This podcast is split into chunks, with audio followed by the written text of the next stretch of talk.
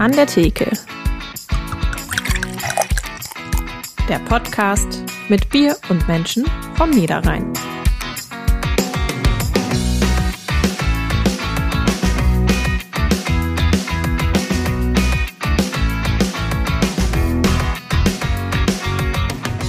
PET-Flaschen zu Samtkissen. Wie das geht und was man damit machen kann, verrät uns heute die Textilingenieurin Daniela Gnann. Und damit hallo und herzlich willkommen zu An der Theke, dem Podcast der NHZ. Wir treffen uns hier in jeder Folge mit einem interessanten Gast vom Niederrhein, trinken gemeinsam ein regionales Bier und kommen darüber ins Plaudern. Mein Name ist Sarah Schurmann, ich bin Niederrhein-Redakteurin der NHZ. Mein Name ist Markus Lenzen, ich bin ehemaliger Gastwirt und trinke gerne Bier. Markus, ganz ehrlich, wie viele Kissen und andere Dekoartikel befinden sich in deiner Wohnung? Kissen. Eins, auf dem ich schlafe, eins, auf dem mein Kater schläft. Und damit habe ich schon ein Stichwort gesagt. Dekokissen und Katze sind definitiv problematisch. Weitere Kissen gibt es nicht. Dekoartikel. Ich habe natürlich ein paar Bilder an den Wänden. Ich mag Kerzenleuchter. Äh, aber ansonsten äh, Kissen nicht, nee. Ja, vielleicht ändert sich das ja nach der heutigen Folge, denn bei uns zu Gast ist Daniela Gnann, die sich auf nachhaltige Textilien spezialisiert hat. Hallo, schön, dass Sie da sind. Hallo, Hallöchen. danke, dass ich da sein darf. So, wir fangen immer an, ganz ein bisschen aufzulockern mit einem Assoziationsspielchen. Wir sagen Ihnen einen Begriff und Sie sagen intuitiv einfach einen Satz, eine Phrase oder einen Begriff, der Ihnen dazu einfällt. Und schauen wir mal. Wohnung. Schönes Wohnen, Geborgenheit, und zu Hause sein. Urlaub. Oh, das ist die größte Freiheit für mich. äh, ein Haustier? Katze, unabhängig, eigener Charakter. Lieblingsessen? Hm, eigentlich fast alles, was ich mag fast alles, aber am liebsten die asiatische Küche. Auto. Fortbewegungsmittel, es gibt sehr schönes Design und mein Auto ist schon elf Jahre alt. Freizeit. Das Reisen, gutes Essen und Natur. Pelz. Mhm. Schön, kann warm halten, aber kein Freund von Echtpelz. Pilz. Pilz, weiter Begriff, ne? ja. Ja, also ich esse gerne Pilze. Essen steht für mich an vorderster Stelle was, aber ähm, ja, es gibt natürlich auch Pilze, die in der Wohnung unschön sein können. Und es gibt auch Pilz zu trinken. Und damit ah. sind wir schon bei der Überleitung. Genau, wir werden nämlich heute das Getränk und nicht das Gemüse verzehren. Ähm, ja, Markus, erzähl uns doch mal, was du mitgebracht hast. Ja, ich habe es extra schon äh, in der Liste hier Pilz mit S und dahinter in Klammer mit Z geschrieben. Allerdings den, den Wohnungspilz hatte ich wirklich nicht. Aber äh, ich bin begeistert, wie wir diese Überleitung immer hinkriegen. Ähm, mit, mitgebracht habe ich heute Geilingsbräu und zwar ist das von der Geilingsbräu Brauerei in Kamp-Lindfort. Ich lass mal ploppen. Wow, deins war schöner. Mhm. Ähm, äh, Sie kommen aus der Gegend, Neukirchen-Flühen, Kamp-Lindfort, Geilingsbräu ist ein Begriff oder die, also auch der Geilingshof, die Firma, äh, die, die Familie Lehmbock? Gehört schon mal, ja. Ich bin äh, in Rayen groß geworden. Mhm. Das ist ja ein Ortsteil von Neukirchen-Flühen und ja, im Endeffekt drei Kilometer von Kamp-Lindfort entfernt. Ja. Geilingsbräu habe ich schon mal gehört, aber noch nicht noch getrunken. Nicht getrunken. ja, dann wird Zeit. also die, die Marke Geilingsbräu ist gegründet worden 2012 von, sagten Johannes Lehmbrock ähm, der erstmal auf seiner Hausbraueranlage angefangen hat, dann ein Studium beendet hat und auf der Braumeisterschule Dömenz in München seinen Braumeister gemacht hat als Jahrgangsbester 2015 und hat dann die Brauerei in ihrem jetzigen Bestehen 2017 gegründet und aufgebaut. Äh, wegen der hohen Nachfrage kam er mit seiner Hausbrauerei und dem, was er drumherum gemacht hat, halt nicht klar. Und da war halt der Entschluss, ich brauche eine eigene Brauerei. Und die hat er da gemacht, wo er groß geworden ist, nämlich auf besagtem Geilingshof. Ähm, Sortiment der Brauerei umfasst vier Biere, das Alt, ein India Pale Ale, ein Weizen und was wir hier haben, ist das Kellerpilz. Und es gibt immer wieder noch Saisonbiere, wie ein Bockbier und sogenannte Prototypen. Die brauen also immer, weil die probieren was aus. Das wird dann auch abgefüllt. Unter dem Begriff Prototyp kann man vor Ort kaufen. Mitgebracht habe ich das Kellerpilz. Wir haben schon mal eingeschickt. Mal gucken. Hat einen leichten Hefeschleier. Ist ein bisschen ungewöhnlich für einen Pilz. Das kennen wir eigentlich als klares Bier. und es ist ein bisschen dunkler, als man sonst einen Pilz kennt, die ja wirklich leuchtend hellgelb sind. Das hier hat so ein ganz, ich sage mal, das ist ein sehr heller Bernsteinton. Ne, ja, die, mhm. die Damen, Damen nicken. Mhm. Da ist ähm, der Schaum schon fast weg hier. Wir ja, der, Scha der, Schaum, der, Schaum ist, der Schaum ist groß, ist sehr grobporig. Und wir riechen erstmal kurz. Riecht hopfig, frisch. Mhm. Also hat jetzt keine sonderlichen Beigerüche, aber man riecht schon so dieses hopfenfrische Bier. Und wenn wir mal probieren.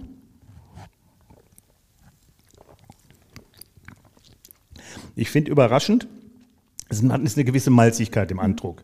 Es hat nicht sofort diesen ganz schlanken Körper, den wir vom Pilz kennen, sondern ist ein bisschen breiter, sogar ein ganz kleines bisschen süßlich. Ähm, und der Hopfen ist nicht ganz so vordergründig. Ähm, dafür gibt es mehrere Gründe. Einer davon ist tatsächlich die Hefe, die hier, die hier noch drin ist. Die nimmt dem Hopfen so ein bisschen die Spitze. Und das Bier hat einen, für einen Pilz einen etwas breiteren Malzkörper, ist also wirklich für Leute, ähm, die es nicht ganz so bitter, nicht ganz so herb mögen. Aber es schmeckt schon intensiver, ne? Als so ein normales Pilz. Es ist irgendwie nicht genau. ganz so leicht. Das ist, das ist das, das, das hängt mit diesem breiten Malzkörper, von nickt auch, mit dem etwas breiteren Malzkörper. Es kommt etwas gehaltvoller daher, auch, mhm. halt, auch halt durch die Hefe. Wie schmeckt es euch denn? Sehr gut. Ja, schmeckt? Mhm. Ja. Ist auch lecker. Auch lecker. Ähm, Hefe trüb. Für einen Pilz sehr ungewöhnlich, wird eigentlich, wenn kennen wir die blank gefiltert. Das Bier hier ist nicht gefiltert. Alle Geidingsbräu-Biere werden nicht gefiltert. Uns ganz wichtig, nicht pasteurisiert. Hat halt, wir kommen nachher noch auf das Thema Nachhaltigkeit, hat den Vorteil, sämtliche Mineralstoffe und Vitamine bleiben erhalten. Wir haben also hier ein völlig äh, schönes, naturbelassenes Produkt. Weniger bitter. Die Hefe, äh, Hefe nimmt hier die Hopfen, Hopfenbittere ein bisschen weg. Ich finde das ganz wunderbar.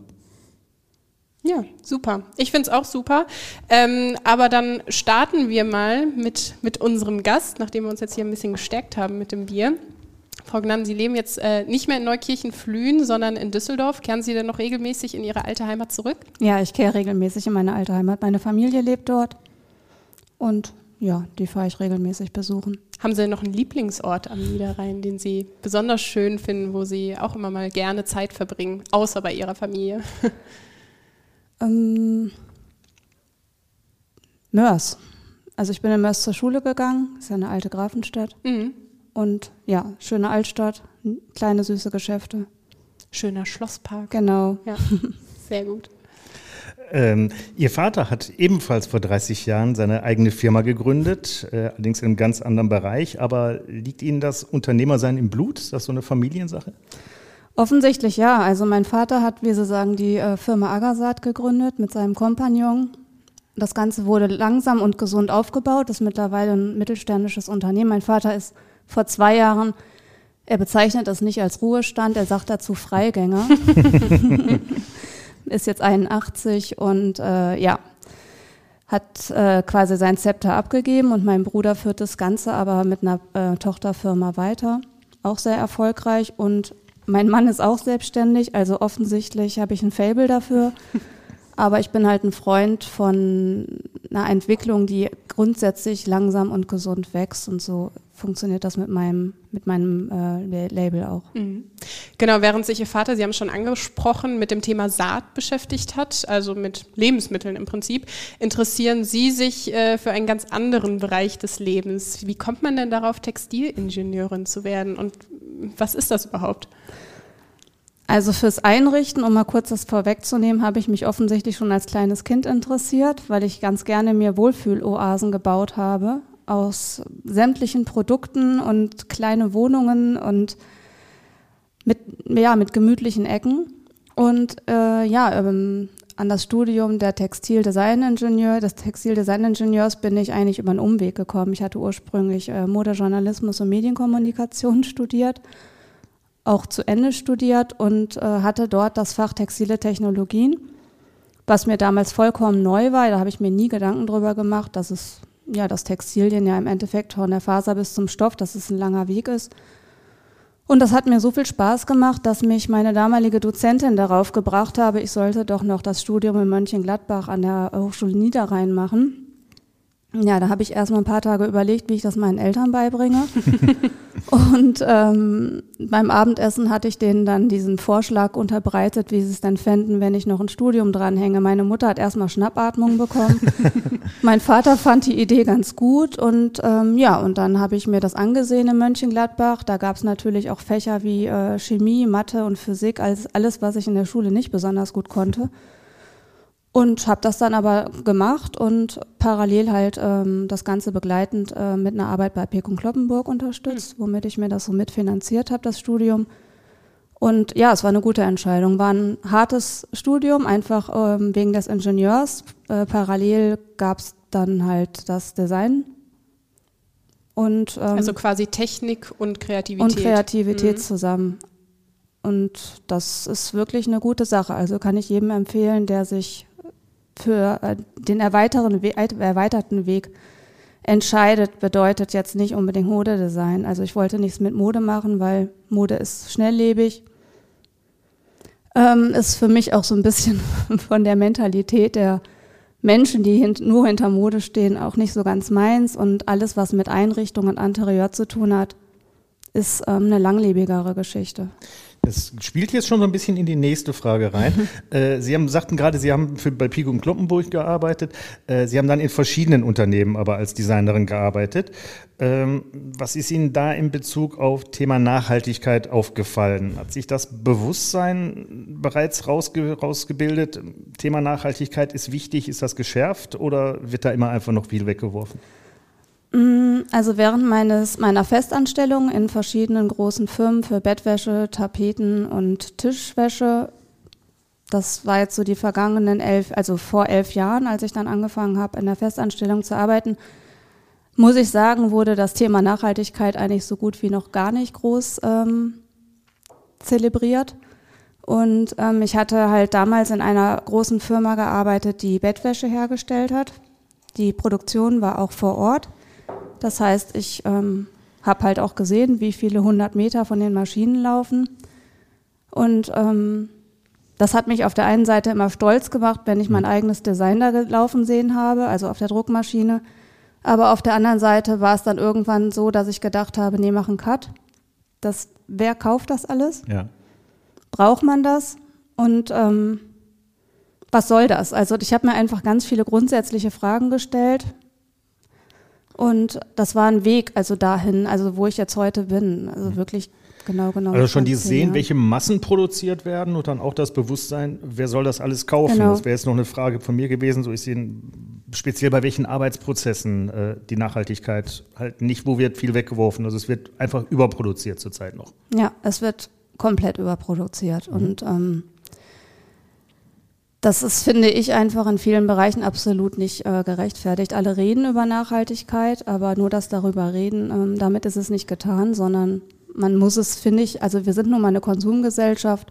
Ich konsumiere selbst auch und ich denke auch nicht bei jedem Produkt drüber nach, aber man sollte, finde ich, mittlerweile an einem Punkt sein, wo man das in gewisse ähm, Nischen seines Lebens vielleicht auch mit einbezieht. Ja, Sie wollten es dann anders machen und haben 2017 das Label La Reverie Daniela gegründet. Wofür soll dieses Label stehen? Okay, also La Reverie heißt übersetzt die Träumerei ist französisch.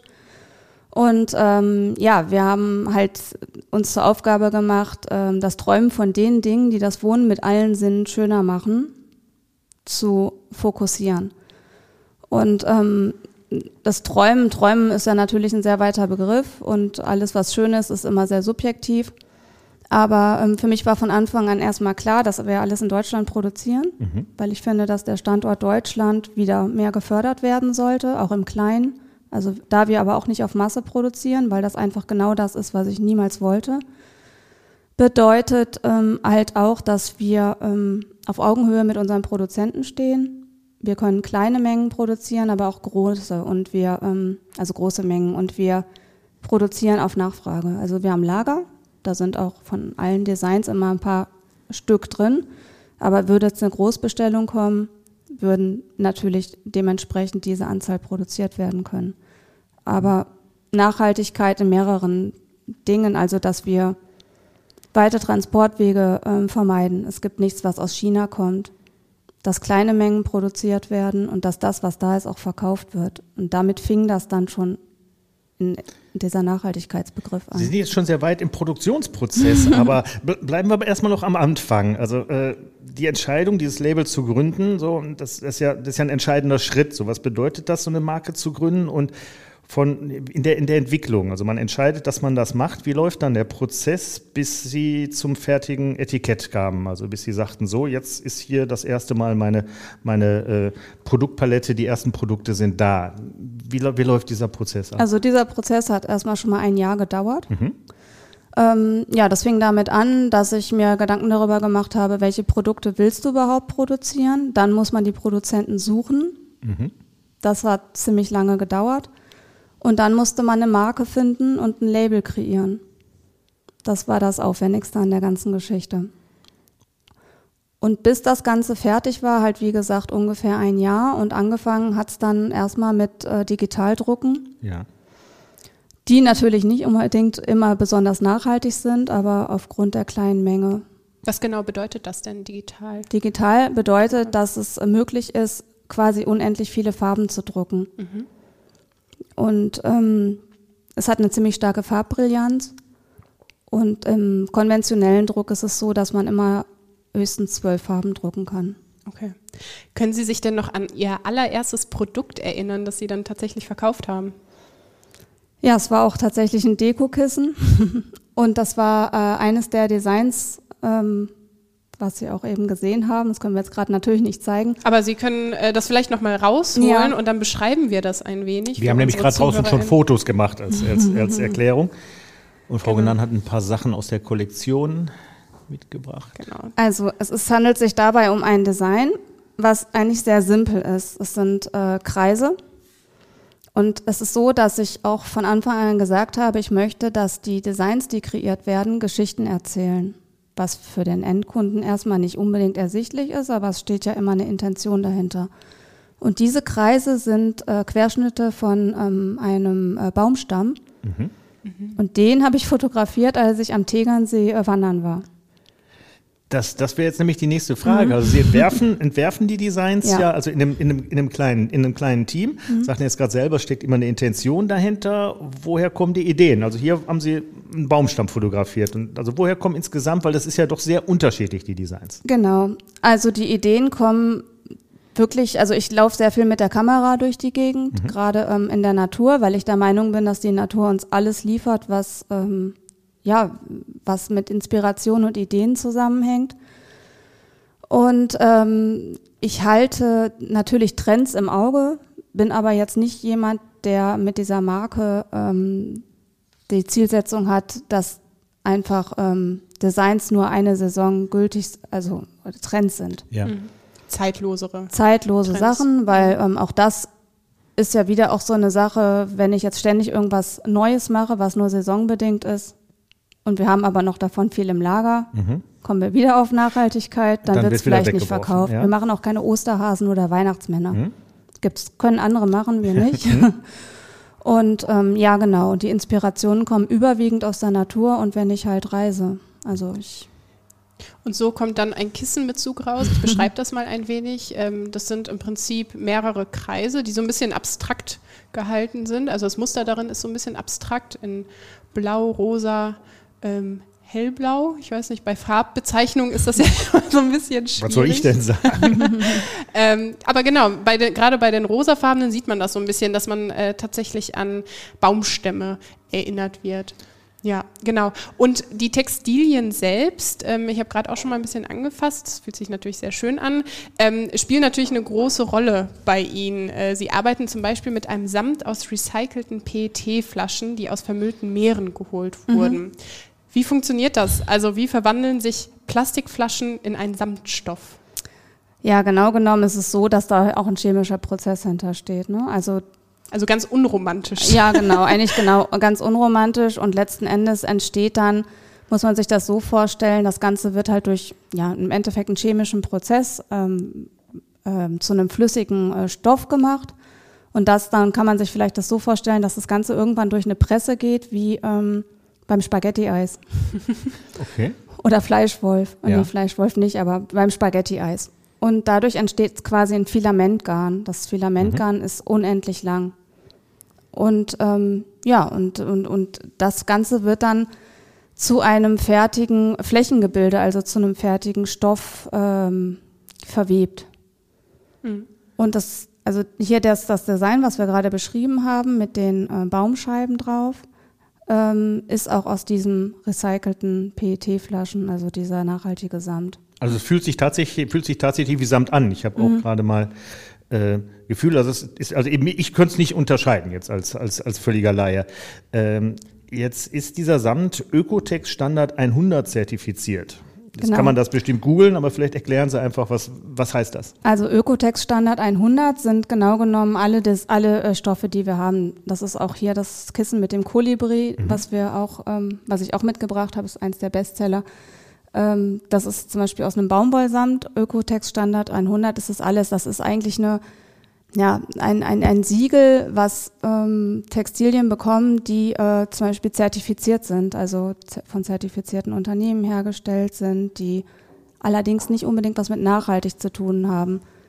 Dieser, ähm, die, dieser Samt aus den recycelten PET-Flaschen ist GOTS zertifiziert. GOTS zertifiziert ist ein Siegel, was eigentlich ein höheres Siegel, was ja. diese Nachhaltigkeit ähm, widerspiegelt. Bedeutet, ähm, dass Abfallprodukte beispielsweise, wie in dem Fall, wieder in den Kreislauf hineingelangen.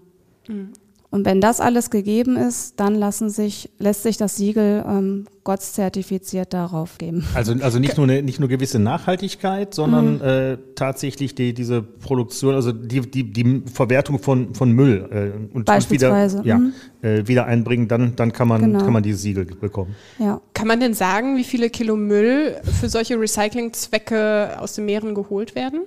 Oder wissen Sie das jetzt das gar nicht so? Konkret weiß ich es nicht. Mhm. Ich hoffe viel. Also Ich, äh, also die, die Idee kam, als ich vor äh, zwei Jahren ähm, in, in, Indonesien war und in das kristallblaue Wasser gehen wollte, äh, schwimmen wollte halt. Mhm. Und dachte, was schwimmt ihr denn da alles um die Füße? Und das waren sehr viele PET-Flaschen. Mhm. Wow. Das war, ja, man hat darüber zwar schon oft gelesen, aber wenn man das selber erlebt und am nächsten Tag habe ich dann dazwischen eine Schildkröte schwimmen sehen, dann kommen mir echt die Tränen. Mhm. Und dann war es einfach also ich sag mal, Ideen oder ähm, Umsetzungen erfolgen ja nach und nach. Und mhm. so war das die Idee dann einfach geboren, zu sagen, okay, und jetzt gehst du mal auf diese Schiene, dass da Textilien Verwendung finden, die einfach, ähm, ja, wieder, also die, die, die beispielsweise aus recycelten ähm, Müll hergestellt mhm. werden. Gibt's Suchen Sie denn noch weiterhin nach anderen nachhaltigen Stoffen oder ist jetzt dieses Samt aus PET-Flaschen so das Nonplusultra? Nee, also grundsätzlich ist es so, dass ich da regelmäßig äh, nachschaue. Es gibt ja auch mittlerweile viel. Also es gibt ja auch zum Beispiel Stoffe, die aus ähm, zum Beispiel aus, aus er von Erbsenschoten aus den Fasern hergestellt werden. Aha. Beispielsweise jetzt. Mhm. Oder ähm, Bambus ist auch eigentlich mhm. jedem Begriff. Oder Kokosfasern kennt man ja auch, diese Sesalteppiche beispielsweise. Mhm. Also es gibt ja sehr viel, aber man muss einfach offen dafür sein und gucken, was ist für, jeweil, für die jeweiligen Produkte überhaupt umsetzbar. Ich sagte, es gibt da schon ein weites Feld. Sie sagten auch schon, Sie produzieren nur auf Nachfrage, mehr oder weniger. In überflüssige Mengen äh, nicht entstehen. Das heißt, man, man, man muss nichts wegwerfen. Ähm, das ist natürlich logistisch schon eine Herausforderung. Also das von der, von der Bestellung bis zur Produktion doch auch zeitnah anbieten zu können. Inwiefern wäre das was für größere Unternehmen? Ist das für die überhaupt machbar und umsetzbar, dass sie sagen, äh, wir wachsen, aber gibt es da eine Grenze oder sagen Sie, das kann man auch in richtig groß machen? Kann man in richtig groß machen, auf jeden Fall. Also klar, wenn ein großes Unternehmen sagt, man macht das, dann muss man natürlich vorher halt eine vernünftige Marktrecherche machen und gucken, mhm. wie hoch ist der Bedarf oder vielleicht durch Umfragen. Aber ist, ist die Frage beantwortet? also, Oder meinen Sie eher, wenn ich an große Unternehmen verkaufe? Nee, also mein, äh, gibt es eine, gibt's eine Grenze, äh, wo, das, wo das logistisch nicht mehr machbar ist, dass man sagt, äh, 100 im Monat auf Vorbestellung kann ich sofort liefern, dass der Kunde innerhalb von einer Woche sein Produkt hat. Was ist mit 10.000? 10.000 wäre jetzt eine Herausforderung. Genau. Das genau. ist also die Frage, mhm. wenn jetzt, also wenn man sagt, das ist eine super Idee mit der Nachhaltigkeit, mhm. wir entmüllen die Meere, wir machen, wenn jetzt so ein, so ein richtig großer Textilkonzern darauf einsteigen würde, ist das überhaupt machbar? Könnte, könnte man das bereitstellen? Es ist machbar, aber nicht. Also wenn, beispielsweise bei uns, mit den mhm. Betrieben, mit denen wir arbeiten, ähm, also beispielsweise, ich lasse jetzt hier von dem ähm, Samt aus den PET-Flaschen ähm, aus den recycelten PET-Flaschen äh, eine Menge, also eine große Menge produzieren, kann ich 300 Meter drucken lassen. Mhm. Drei, jetzt muss ich rechnen, ja. ne? 300 Meter, also ich lasse jetzt 40, 40 Kissen äh, produzieren, passen pro, pro Meter sechs äh, Kissen drauf. Und mhm. jetzt rechnen, auf 300 Meter gerechnet sind. Ja, 1800. Genau, also ja. Ja gut, also, ne, also es, es, wär, es wäre durchaus im größeren Maßstab, ja. wäre das also auch in dieser Nachhaltigkeit auf, also on demand äh, genau. äh, produzierbar. Das ist produzierbar. Es ist auch produzierbar, dass man beispielsweise mehrere verschiedene Designs auf diesen 300 Metern drucken lässt. Wenn jetzt ein Kunde sagt, ach okay, ja, das ist halt bei dem Digitaldruck möglich, den wir machen lassen. Ja. Und ähm, da können im Endeffekt beliebig viele Designs drauf. Es kommt natürlich immer jeweils auf die Stückzahl was dann machbar ist. Das heißt, vom, vom, vom Material wird eine bestimmte Länge gemacht genau. und was aber dann als, äh, als Motive entsteht, ist mehr oder weniger frei wählbar. Dass genau. Sie sagen, wir nehmen diese 300 Meter und wir machen 100 Meter dies, 100 Meter mhm. dies, 100 Meter das nächste, Beispielsweise. das nächste Design. Genau. Das ist das macht es natürlich noch mal flexibler mhm. irgendwie. Das das, das ist natürlich schön. Das ist auf jeden Fall sehr flexibel und ähm, Genau, und wenn das Ganze dann von der äh, Produktionsstätte, also von der Druckerei zu uns gekommen ist, normalerweise bin ich da persönlich hingefahren, habe die ähm, Stoffe abgemustert. Abmustern bedeutet, man hat eine Tageslichtlampe und guckt mhm. selber, dass die Drucke in Ordnung sind. Durch Corona darf man das aber nicht mehr. So wie vieles andere. Genau, und jetzt wird das Ganze dann halt ähm, ja, von einem Zustelldienst halt geliefert, dann kontrolliere ich. Und wenn ich das abgesegnet habe und das ganze grünes Licht bekommt, geht es weiter zu der Konfektion. Das ist ein anderer Betrieb, mhm. auch in Deutschland. Und die ähm, nähen dann. Und bei so einer großen Menge würde ich jetzt einfach mal sagen, das würde jetzt beispielsweise eine Wartezeit vielleicht von fünf, sechs Wochen in Anspruch nehmen. Es kommt ja auch immer darauf an, wo man gerade in der Warteschlange bei dem Unternehmen mit mhm. seinem Auftrag steht. Mhm. Aber auch das ist ja eigentlich kein Problem. Also das ist ja in Zeiten von Amazon und Co. ist man das so gewohnt, dass es sofort am nächsten Tag irgendwie vor der Haustür ist. Aber ähm, muss ja auch nicht sein eigentlich. Ne? Also genau. Also wenn äh, wir haben ja auch einen Webshop mhm. auf unserer Website und ähm, alles, was jetzt beispielsweise in dem Shop ist, ist auch bestellbar. Also mhm. wir haben Lager und da sind halt geringe Stückzahlen drin, also Stückzahl X ist mhm. äh, abrufbar für sofort. Ähm, aber wie wir jetzt gerade gesagt haben, bei großen Mengen ist das natürlich immer eine andere Sache. Mhm. Aber das ist erfahrungsgemäß, wenn ich jetzt auf einer Messe Messestand habe und der Kunde, also ein Geschäft kommt und bestellt, mhm. ist es vollkommen klar, dass die eine Wartezeit haben. Ja gut, dem kann man dann sagen, genau. in zwei Monaten liefere ich dir die genau. aversierten 1000 Stück. Ja, aber das ist auch, ähm, also es bedarf auch gar keiner ähm, Diskussion. Nein, nein, das, das, das, ist da mhm. auf einer, auf einer Messe ist das. Also, mhm. Das heißt, sie fahren also auch auf Messen, sind mit den Produkten auch auf Messen vertreten, auf den entsprechenden, um da äh, Geschäftspartner zu finden. Ja, genau. Also nicht jede Messe, man muss auch da selektieren, weil mhm. Messe hat auch immer einen gewissen Preis und man weiß immer nicht, ist es jetzt rentabel oder nicht. Ja. Und als junges Unternehmen muss man natürlich auch immer die Kosten ein bisschen im Auge behalten. Ja, und da waren wir das letzte Mal auf der Messe, letztes Jahr in Dänemark, als wir noch zur Messe durften im, ja. im Januar. Das waren die, war die Formland, Formland, das ist eine Designmesse. Mhm. Und davor das Jahr in Hamburg auf der Nordstil. Ja. Das sind halt Anteriormessen. Mhm. Sind schon die nächsten wieder? Ist was ja. wieder im Aufbau? Bewegt sich wieder ist was? Wieder. Ja, es ist gerade also wieder, wieder los. Ja, in Hamburg, die ist gerade. Letzte Woche war eine in München. Mhm. Ähm, halte ich mich persönlich jetzt gerade mal von fern. Ja. Und ähm, habe mir da jetzt ein paar andere äh, Wege erstmal überlegt, die auszuprobieren sind. Das Bierdeckel-Quiz. Mit Fragen, die auf einen Bierdeckel passen. So, wir kommen jetzt zu unserem Bierdeckel-Quiz. Ich stelle drei Fragen, zu denen ich jeweils auch drei Antwortmöglichkeiten vorgebe. Wer die Antwort weiß, ruft sie einfach schnell rein. Die erste Frage lautet, wie lange braucht eine PET-Flasche, bis sie im Meer vollständig abgebaut ist? Ist es A 10 Jahre, B 50 Jahre oder C 450 Jahre? Intuitiv würde ich sagen 450 Jahre. Ich hätte ja spontan gesagt 10.000, also sage ich auch 450 Jahre, also lange. Ja, das ist richtig und ziemlich erschreckend, finde ich. 50 Jahre braucht ein Styroporbecher und 10 Jahre eine Plastiktüte. Stimmt genug. Das stimmt. Zweite Frage. Wie viel Liter Bier wurden in NRW im Corona-Jahr 2020 weniger gebraut als 2019? A. Es gab keinen großen Unterschied. B. 1000 Hektoliter weniger. Oder C. Über eine Million Hektoliter weniger. Das Problem dabei ist, dass denen natürlich das Fassbiergeschäft weggebrochen, weggebrochen ist. Äh, Das, darf man nicht unterschätzen. Ich sage eine Million Hektoliter. Würde ich auch sagen. Wieder richtig. Ja. Genau, die Zahlen sind vom Statistischen Landesamt. Ähm, Im vergangenen Jahr haben die 32 Brauereien mit mindestens 20 Beschäftigten in NRW 16,1 Hektoliter Bier gebraut. Das waren immerhin 9,2 Prozent oder 1,6 Millionen Hektoliter Bier weniger als 2019. Grund dafür eben Corona, ausgefallene Feiern, geschlossene Kneipen etc. Ja, kein Biergarten. Ja, Und so viel kannst du im Homeoffice halt nicht saufen. Ach, kann man schon. machen aber hoffentlich die wenigsten. Ich gerade sagen, also mein Chef hätte da ein Problem. Also ich wohne beim Weinladen, der hat auch, äh, der hatte gute Geschäfte. Ja? Okay. Ist vielleicht auch inspirierend bei der, bei der Entwicklung neuer, neuer. Interessieren sich eigentlich für Kunst? Äh, Kommt da irgendwo ein Einfluss her? Haben Sie irgendeinen Künstler, wo Sie sagen, den finde ich super? Es gibt eine Textildesignerin, die ich super finde. Also Ah, ich okay. interessiere mich schon auch für Kunst, ich gehe auch in Ausstellungen, aber ähm, es gibt eine Textildesignerin, die heißt Treasure Guild von Designers Guild, das ist eine Engländerin, die ähm, designt auch alle Muster per Hand, also das heißt sprich äh, Aquarellmalerei, also genau genommen ähnlich wie wir das auch machen. Und äh, von der habe ich einige Bücher und ich, für mich ist das beispielsweise auch eine sehr große Künstlerin. Ja, da mit einem Fläschchen Wein drin blättern und am nächsten Tag frisch an den St Also, Kommen die Ideen. ja. Genau.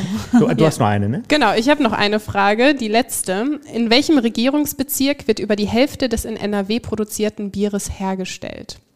Ist es A im Regierungsbezirk Düsseldorf, B im Regierungsbezirk Arnsberg oder C im Regierungsbezirk Münster?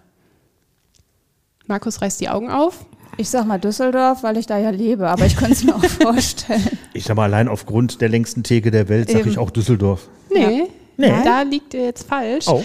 Im Regierungsbezirk Arnsberg werden 60,4 60,4 Prozent des in, in NRW produzierten Bieres gebraut. 2020. Okay. Hätte Ja. ich jetzt, ne? So Lang, lagen wir aber, lagen wir zumindest Genau. gemeinsam Genau. falsch. Genau, unentschieden. Wieder diese, ich finde unsere Überleitung, ich finde das so wunderschön, diese Überleitung. Wir kommen zum zweiten Bier, wir bleiben bei Geilingsbräu. Sarah, wir waren bei Geilingsbräu vor Ort Ja. äh, und der Braumeister der Kai hat uns ein bisschen rumgeführt. Wir haben gemeinsam das Killerpilz gebraut. Ähm, wo du die Brauerei jetzt gesehen hast und auch den Braumeister und auch den Brauprozess mal gesehen hast, gehst du anders an so ein Bier ran oder ist das egal? Also ich freue mich auf jeden Fall, wenn ich Geschmackskomponenten wiedererkenne, die mir der Braumeister vorher erklärt hat. Also zum Beispiel mit dem Kellerpilz ähm, hat er uns auch erklärt, dass es eben zwar das normale Bier in Anführungsstrichen ist, aber dass sie das so ein bisschen, ähm, dass es eben intensiver schmeckt einfach in verschiedenen Hinsichten. Und ähm, das äh, freut mich dann immer, wenn ich das auch schmecke. Das hatten wir ja schon, dass das so ein bisschen ist, was wachsen muss, dass Ja. man, dass man Geschmack auch so ein bisschen, bisschen lernen muss. Und das ist am besten, wenn, äh, wenn jemand sagt, achte mal drauf, das, guck mal, da schmeckt man so ein bisschen. Wenn man da so rangeführt wird. Ja, und da haben wir hier eins, das ist eigentlich ideal dafür. Wir haben nämlich das India Pale Ale. Achtung. Hm, Du hast, du hast, du hast schon wieder gewonnen. Deine hat, hat schöner geplöppt als meine. Okay. So, können wir hier direkt beim Einschütten. Boah, sieht das schön aus. Guck mal. Schön dunkel, ne? Ja, so eine.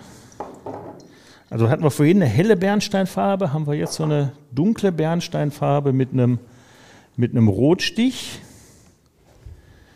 Auch hier ein Hefeschleier. Wie ich sagte, Geiling wird grundsätzlich nicht gefiltert. Wenn wir jetzt mal trinken, äh, äh, erst riechen, Entschuldigung. So, merken, merken wir auch schon, ne? Da na, nach was riecht's? Nach Zitrus, würde ich sagen. Wir haben für Zitrus, Frucht, Kann es sein, dass irgendwie so eine Art Eisennote da drin ist? Eisen. Ja, ich finde, das Ähm. riecht so, hat so ein zitronig, ja, aber auch so ein, Also was, was, was also Nee. was definitiv drin ist, ist eine, ist eine bisschen eine harzige, eine harzige Note. Äh, das liegt dann an der verwendeten Hopfen. Ein bisschen dunkle Früchte und definitiv Zitrus. Zitrus haben mhm. wir also auf, auf, jeden, auf jeden Fall da. Probieren wir mal, ob die Zitrus auch im Geschmack ist. Prost.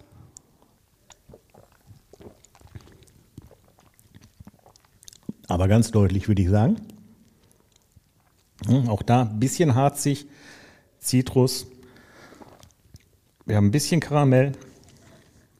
Gerade also ich gerade im Nachgeschmack. Es ja? riecht nach mhm. mehr Zitrus, als es mhm. schmeckt. Das ist richtig. Also, es, also richtig zitronig schmeckt es nicht. Du hast ein bisschen, du hast, ein, du hast es, ist, ist fruchtig mhm. definitiv, aber es ist jetzt nicht äh, wirklich ein Zitronenbier, das nicht. Mhm. Und die kommt relativ spät. Wenn man so geschluckt hat und denkt, ach, das Schöne kommt von hinten, so eine, so eine leichte bittere. So. Bierstil ist das India Pale Ale. Ich hatte beim letzten Mal schon was zu den Pale Ales erzählt, zu den etwas helleren Bieren, die man seit Anfang des 18. Jahrhunderts brauen kann. Mit Erfindung des Koks konnte man hellere Biere herstellen. Ähm, okay. nicht, ja, nicht, nicht das Bewusstseins, also nicht dieses weiße Pulver, sondern schon das, äh, das Kohleprodukt. Ähm, damit konnte man hellere, konnte man also hellere Malze herstellen, damit hellere Biere erfreuten sich einem, einer großen Beliebtheit, auch in England. Und jetzt hatten die das große Problem in den Kolonien wollten die Leute auch Pale Ale trinken. Da hat man es aber hier nicht hingekriegt aufgrund der Haltbarkeit. Das Bier wurde halt auf der langen Seereise, zum Beispiel nach Indien, einfach schlecht. Mhm. Und dann ist die Brauerei Hodgson hingegangen und hat sich gedacht, okay, wie machen wir das Bier haltbarer? Mehr Alkohol, geht immer. Die haben es also angefangen, doppelt so stark einzubrauen, circa. Normalen Biere hatten so drei bis vier Prozent damals. Die haben bei sechs bis neun Prozent eingebraut und haben mehr Hopfen zugegeben. Hopfen hat eine antibakterielle Wirkung lebensverlängernd. Wenn man viel Bier trinkt, wird man nicht so schnell alt. Ähm, okay. Hildegard von Bingen hat ja, schon die Frau äh, gemacht. gesagt, so, also äh, stärker einbrauen, mehr Hopfen dabei. Und dann sind, haben die es auf die Schiffe verladen und dann einfach mal lustig Richtung Indien geschippt und haben auf den Schiffen noch äh, Hopfen zugegeben. Das heißt, ins fertige Bier gab es, um die äh, bakteriell, antibakterielle Wirkung noch zu nutzen, wurden zusätzlich noch äh, Hopfengaben dazugegeben. Dieser Hopfen wurde in die Fässer gestopft. Das Wort gibt es bis heute, das Hopfenstopfen, mhm. äh, heißt eine zweite Hopfengabe ins fertige Bier. Hat folgenden Effekt. Äh, bei der Bierherstellung wird der Hopfen ausgekocht und dann kommen die Bitterstoffe ins Bier. Mhm. Diese, diese Bierbittere, die wir alle kennen. Mhm. Ähm, es haben wir noch ätherische Öle im Hopfen. Die verkochen beim Hopfenkochen. Die kommen aber ins Bier, wenn da Alkohol schon drin ist und die werden ausgelöst, wenn wir es im Kaltbereich zusetzen. Und da Hopfen ganz viel diese Zitrusaromen, fruchtige Aromen macht, haben wir hier diese fruchtigen Aromen erhalten durch die ätherischen Öle. Mhm. Jetzt kriegten die Soldaten in Indien das angeliefert mit der Anweisung, das sei auf die Hälfte runter zu verdünnen, um es trinkbar zu machen. Wir stellen uns vor, das haben die natürlich gepflegt, ignoriert, uns dabei belassen und damit war dann dieser Bierstil geboren, also diese kalt gehopften Biere, die höherprozentig sind. Ähm, jetzt haben wir weltweit circa 200 Hopfensorten. Das ist eine ganze Menge, 70, 80, 70 bis 80 davon werden zur Bierherstellung verwendet und die haben alle unterschiedliche Aromen.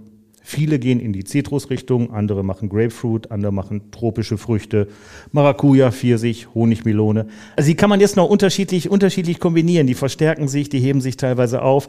Das ist also eine unendliche Vielfalt an Möglichkeiten, die wir haben. Deswegen heißt dieser Bierstil des India Pale Ale auch ist das Flaggschiff der Craft-Bier-Bewegung. Mhm. Weil es gibt in keinem Bereich so viel unterschiedliche Biere wie gerade im India Pale Ale.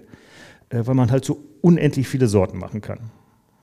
Sehr spannend, wobei das hier ist jetzt, und jetzt kommen, sind wir zurück bei Geilingsbräu, ist schön für Einsteiger, um mal zu gucken, wie, wie schmeckt denn, wie kommt denn hier, weil hier sind keine Früchte drin, mhm. es riecht fruchtig, es schmeckt fruchtig und hat trotzdem nie eine Frucht gesehen. Ist sehr süffig, auch nicht zu stark. Ich glaube, hat noch, das liegt bei 5,9 Umdrehungen, 5,9 Volumenprozent. Ist also jetzt noch nicht überfordernd. Äh, es geht hoch bis hin zu 10, 12 Umdrehungen, haben wir Imperial IPAs. Äh, irgendein Bierkritiker hat mal geschrieben, Imperial IPAs seien India Pale Ales auf Steroiden. okay, jetzt muss ich aber einmal fragen, äh, mögen Sie eigentlich Bier? Also trinken Sie sonst auch regelmäßig Bier? Ja, ich trinke regelmäßig okay. Bier. Das heißt, es ist keine Qual hier für Sie, nee. dass wir mit Also überwiegend im, im, Sommer. Ja. Oder halt ähm, nach der Sauna, allerdings dann alkoholfrei. Ja. Okay. Und ich gehe oft in die Sauna. da gibt es auch ein paar wunderschöne äh, alkoholfreie IPAs tatsächlich. Hm. Sehr gut. Werden wir vielleicht irgendwann auch mal austesten. Also alkoholfreie Biere sind bislang noch ein bisschen untergegangen bei uns.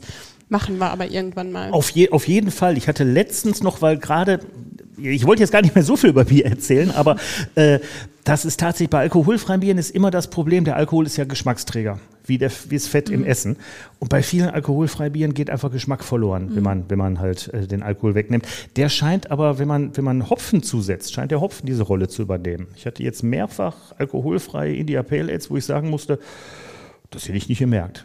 Würde es nicht draufstehen, hätte ich jetzt auf Anhieb gar nicht gemerkt, dass es alkoholfrei ist. Also ich habe tatsächlich eins gefunden, das liegt auch, äh, das liegt nicht nur im Kühlschrank, das wird auch äh, momentan fast jeden Tag getrunken. Nämlich? Darf ich Werbung machen? Gerne. Jever Fun. Das Jever Fun, und das, das habe ich noch nicht probiert, nein, kenne ich nicht. Also, also ich kenne Jever natürlich. Ja, aber, also ja? das ist wirklich, man trinkt es so runter und mhm. also finde ich von der, vom Geschmack her eigentlich wie ein Pilz. Hm. Ist ja jetzt eine, ist eine große Brauerei. Ich schreibe es mir mal auf den, Einkauf, auf den Einkaufszettel. habe ich Werbung äh, Nein, nein, nein, wir, wir, wir dürfen hier auch die, wenn es lecker ist, dann sagen wir doch gerne auch mal die ein oder andere Marke für die Zuschauer. Also Zuschauer, Zuschauer sind Schu Zuschauer. Zuhörer. Zu, Zuhörer, die auch schauen. äh, nein, du, ja. das könnt ihr was mitnehmen. Also, Jever Fun probiere ich auch aus. So, jetzt kommen wir aber zurück zu ihm. Genau. Und dem Thema Nachhaltigkeit. Man sieht in Läden ja immer mehr Produkte, die als besonders ökologisch oder Fairtrade beworben werden. Ist das einfach ein aktueller Trend, der irgendwann auch wieder vorbeigeht? Oder setzt sich das Bewusstsein Ihrer Meinung nach schon endgültig durch? Ich würde mir wünschen, dass sich das Bewusstsein endgültig durchsetzt. Allerdings muss auch der Endverbraucher bereit sein, womöglich mehr dafür zu bezahlen, weil ähm, es ist ja Ähnlich wie mit den ganzen Bio-Auszeichnungen im Supermarkt. Jetzt greifen alle dieses Wort Nachhaltigkeit auf. Aber genau genommen, wie wird es jetzt definiert? Also was ist dann jeweils daran nachhaltig? Und es ist genau die Sache. Also wir arbeiten schon sehr transparent. Und es ist so, dass ich jetzt nicht auf, auf jedes Textil, was wir verwenden, diesen Nachhaltigkeitsbegriff als solches ähm, auf, dem, dem, dem Textil dieses den Begriff Nachhaltigkeit geben würde. Aber halt die Art und Weise, wie wir arbeiten. Also ich finde, das ist ja auch immer ein großes Spektrum, inwieweit man das definiert. Und ja, ich würde es mir wünschen, dass es wirklich umgesetzt wird und nicht, ja, dass man äh, eine Massenware, die man aus China kauft, wo in einem kleinen Laden dann aber nur zehn Stück davon im Schaufenster liegen mhm. hat, dazu nachhaltig schreibt, weil mhm. das es ist aus meiner Perspektive nicht. Das ist nicht die Idee dahinter. Jetzt haben Sie schon die Preise angesprochen ähm, von zertifizierten Textilien, die ja nicht gerade niedrig sind. Ist also so ein bisschen provokant gefragt, Nachhaltigkeit nur was für Besserverdienende? Nö, ich finde, es kommt ja immer auf die Menge an und auf das Bewusstsein, womit man einkauft. Mhm. Kaufe ich mir jetzt von einer Sache zehn Teile oder kaufe ich mir beispielsweise ein Teil, also es muss jetzt kein Kissen sein, sondern grundsätzlich, greife dafür vielleicht mal ein bisschen tiefer in die Tasche, aber habe ein viel bewussteres Kaufen. Und ich finde einfach das Bewusstsein in vielerlei Hinsicht muss mal wieder einfach kommen, aber auf eine ehrliche Weise. Ich spiele jetzt mal den Advocatus Diaboli. ähm, können denn grundsätzlich Dekoartikel wie Kissen, eine, der eine oder andere mag sagen, was ein Schnickschnack. Kann das überhaupt nachhaltig sein und wäre es nicht nachhaltiger, darauf zu verzichten? Es ist Schnickschnack, keine Frage. Es ist kein Existenzgut. Es ist weder mhm. was zu trinken noch was zu essen. Es ist ein Zusatzprodukt und natürlich kann man darauf verzichten. Aber das ist das, was ich vorhin sagte. Ich bin ja genauso Konsument und wir sind hier alle Konsument. Wir leben nun mal in Deutschland, mhm. in einem Industrieland. Und in irgendeiner Weise konsumieren wir ja alle und nicht nur Nahrungsmittel. Also natürlich kann man darauf verzichten, so wie auf viele andere Dinge auch. Allerdings freue ich mich, wenn man bei uns, bei uns was kauft. Ja, ja, gut, ist Ihr Beruf und Ihr Unternehmen, selbstverständlich. Ja. Äh, sagten Sie selber schon, Ihr Auto ist elf Jahre alt. Wie, wie weit zieht sich denn die Nachhaltigkeit jetzt vom Berufsleben und vom eigenen Unternehmen in, in den privaten Bereich? Achten Sie selbst auf, auf Nachhaltigkeit im, im privaten Bereich? Ja, in Facetten auf jeden Fall. Also es ist eben genau das, also ich will mich jetzt nicht nochmal wiederholen, aber mhm. es ist halt beispielsweise bei mir ist es so, wenn jetzt irgendwie ein Kleidungsstück ein Loch hat oder kaputt geht oder auch ein Schuh abgelaufen ist, gehe ich zum Schuster oder zum Schneider. Das ist für mich auch eine Art von Nachhaltigkeit, indem ich es nicht direkt wegwerfe und wieder losrenne und mir wahllos irgendwo was kaufe. Ähm, das ist das. Dann äh, im Privaten mehr oder weniger. Mein Mann hat eine Ölmanufaktur. Mhm. Der stellt Nuss- und Saatenöle her. Auf das Produkt ist er quasi durch mich oder meinen Vater gekommen. Was Saatgut? Mhm. Saatgut, genau. Ja. Und ähm, da wird das Ganze halt auch nochmal kommuniziert mit danach. Also klar, wir stellen auch Kokos, also ich sage immer wir, weil wir uns gegenseitig unterstützen. Ähm, er stellt beispielsweise Kokosfett her. Die Kokos wächst trotz des Klimawandels noch nicht vor Ort, mhm. die Kokosnuss. Aber ähm, auch das wird in kleinen, überschaubaren Mengen gemacht. Und dann hat er wiederum aber auch Saaten wie eine Leinsaat, auf die wir ein Patent, oder mein Vater ein Patent hat, die dann wiederum Verwendung findet. Und genauso wie hier das Bier, was wir eben hatten, mhm. wo die Trübstoffe enthalten sind. Ja.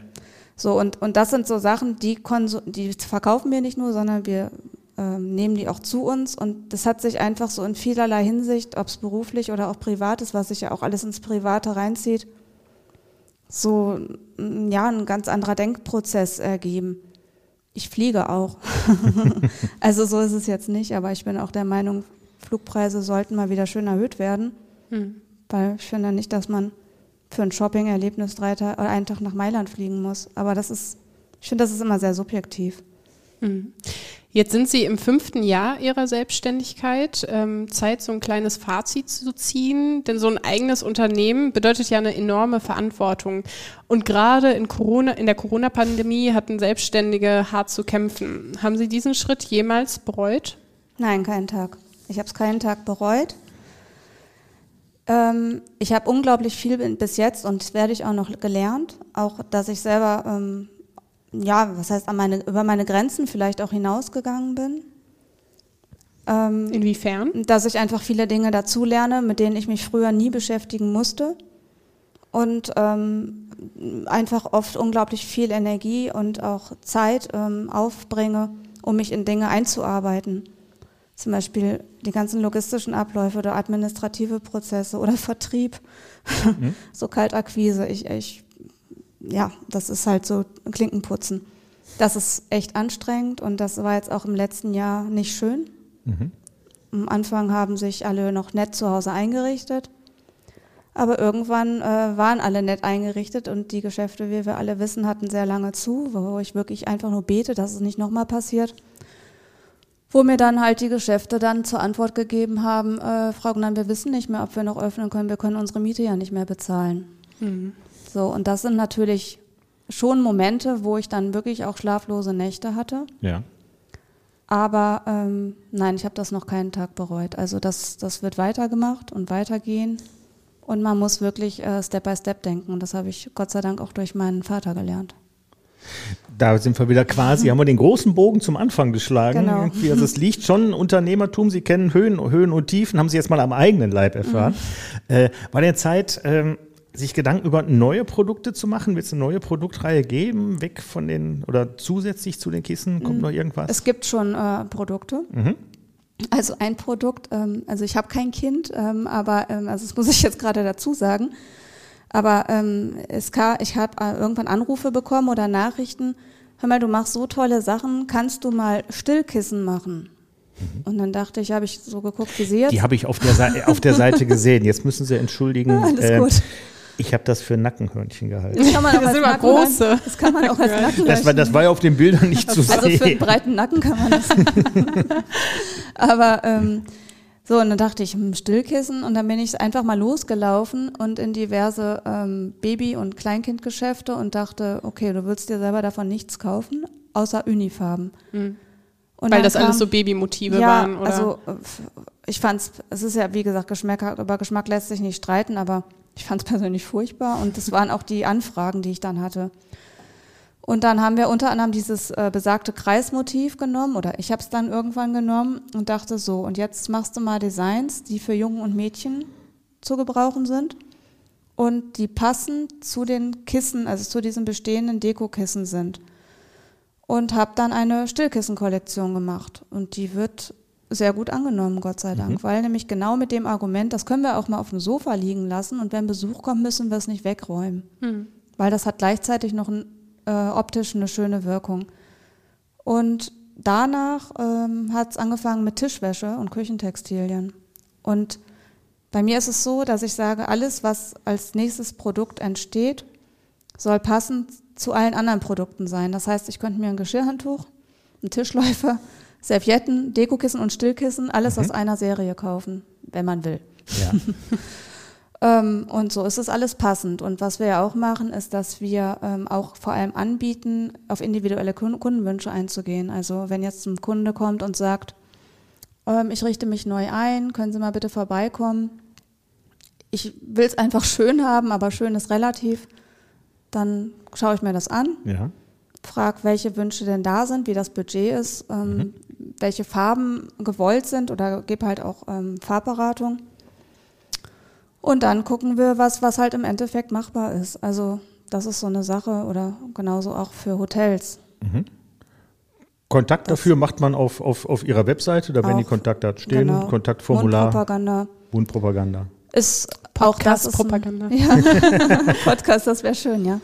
Also ähm, spricht sich halt teilweise einfach rum oder dann mhm. ist man natürlich auch in Social Media vertreten und ähm, wird auch so immer irgendwie kommuniziert, also anhand durch, durchs Internet oder mhm. ja.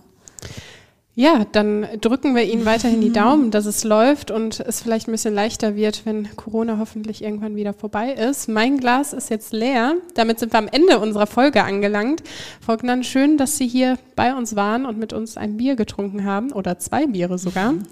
Bei uns geht's in zwei Wochen weiter. Dann ist bei uns zu Gast der Künstler Thomas Baumgärtel, besser bekannt als der Bananensprayer. äh, wer ein Bier mit uns anstoßen möchte, ich habe für nächstes Mal ausgesucht, wir werden uns mit den äh, Bieren der Bolten Brauerei aus Groschenbruch auseinandersetzen. Schön wäre, wenn ihr euch das Helle und ganz wichtig das Uralt besorgt. Nicht das Alt, das Uralt. Sollte es im gut sortierten Getränkemarkt geben. Ähm, wenn euch ansonsten der Podcast gefallen hat, wir freuen uns über eine gute Bewertung und natürlich, wenn ihr es abonniert. Und ansonsten empfehlt ihr uns natürlich Freunden, Bekannten, Kollegen etc. Und wenn ihr uns ein direktes Feedback geben wollt oder wenn ihr Ideen für weitere Gäste habt, könnt ihr uns seit neuestem auch eine E-Mail schicken. Die Adresse lautet an der Theke alles zusammengeschrieben. Das probiere ich nachher sofort aus. Schön, dass Sie da waren. Das ja. war an der Theke mit Markus und Sarah. Tschüss. Tschüss. Tschüss. Ein Podcast der NRZ.